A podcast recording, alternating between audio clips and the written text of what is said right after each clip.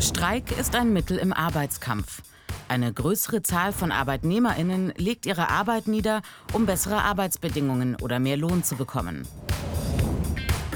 Streik ist in Deutschland, im Gegensatz zum Beispiel zu Frankreich, kein Grundrecht. Das Grundgesetz Artikel 9 Absatz 3 schützt aber Arbeitskämpfe, die zur Wahrung und Förderung der Arbeits- und Wirtschaftsbedingungen geführt werden. Deshalb darf bei einem rechtmäßigen Streik keinem Streikenden gekündigt werden. Aber wann ist ein Streik rechtmäßig? Der Streik muss von einer Gewerkschaft organisiert sein. Wenn das nicht der Fall ist, spricht man von einem wilden Streik und der ist verboten. Ein Streik muss sich gegen einen Tarifpartner richten, also zum Beispiel gegen einen Arbeitgeber, und tarifrechtlich regelbar sein.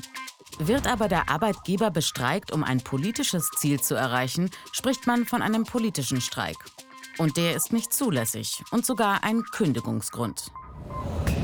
Nicht gestreikt werden darf auch während der Laufzeit eines Tarifvertrages. Hier gilt die sogenannte Friedenspflicht. Erst wenn der Tarifvertrag gekündigt ist, darf gestreikt werden. Ein Streik muss verhältnismäßig und fair verlaufen. Das bedeutet keine Gewaltmaßnahmen gegen den Arbeitskampfgegner. Gegebenenfalls müssen Notdienste eingerichtet werden, damit keine Menschen zu Schaden kommen.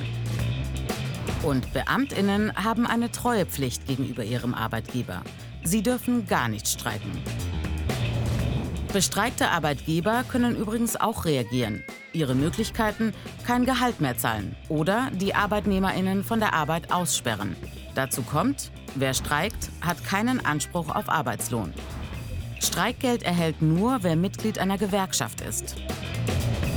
Zusätzlich gilt, der Streik sollte die letzte Möglichkeit sein, das angestrebte Ziel zu erreichen. Vorher sollten alle Verhandlungsmöglichkeiten genutzt werden.